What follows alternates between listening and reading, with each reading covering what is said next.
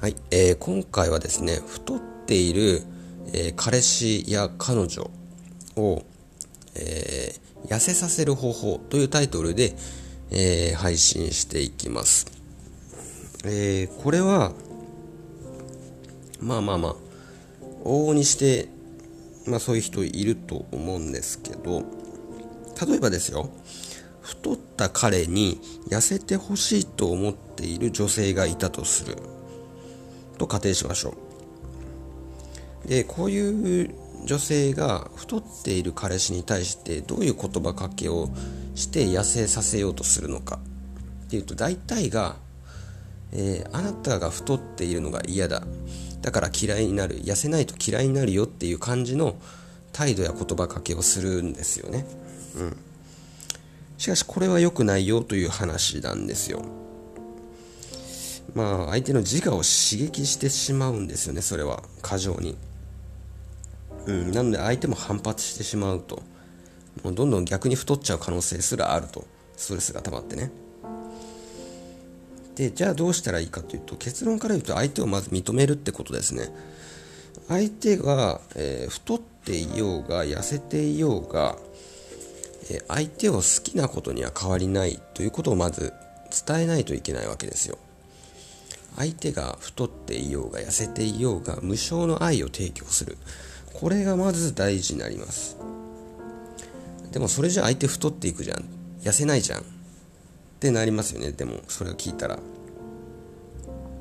えー、ただここで大事なのはなぜ自分が太ってる彼氏が嫌いなのかっていうのをじっくり考えることが大事なんですよね。で掘り下げていくとこういう感じになると思います。大体。太っている人と付き合うのが恥ずかしい。なぜかというと今社会的には太っていることは価値が低い人間であるというふうにされているのでそういった価値の低い人間を付き合う価値の低い人間と付き合っている自分は、えー、まあ、そういう人と付き合うことによって自分の株価まで下がってしまうんじゃないか自分の価値まで下がってしまうんじゃないかという考えがあるわけなんですよ。要は太っている人と一緒に歩くのが嫌だ。それは自分までその人と歩くことによって自分の価値を下げられているような感じになる、まあ、実際周りからさしたらどうでもいいことだったりもするんだけど自分自身がそういうふうに思っちゃってる。パターンっていうのが、えー、結構あるわけですね。まあ、そういったふうにまず自己分析をしてみただけでも、えそんなものに支配されている自分っていうのが結構バカらしく思えてきたりするわけですよ。でまあ別に太ってもいいかと思えたりもしてくると。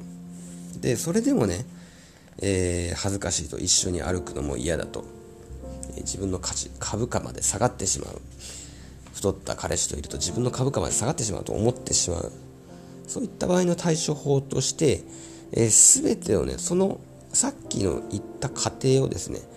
相手に打ち明けてみること。これが大事になってきます、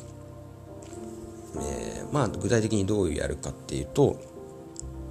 えー、私はあなたをとっても好きなはずなのについ社会のねそういった評価システムに自分の心が巻き込まれてしまって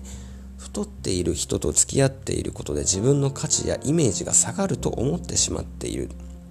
ということを説明します。うん、でここ次が大事なんですけど本当はそんなこと思いたくないんだと自分は。でもつい自然とそういうふうに思ってしまう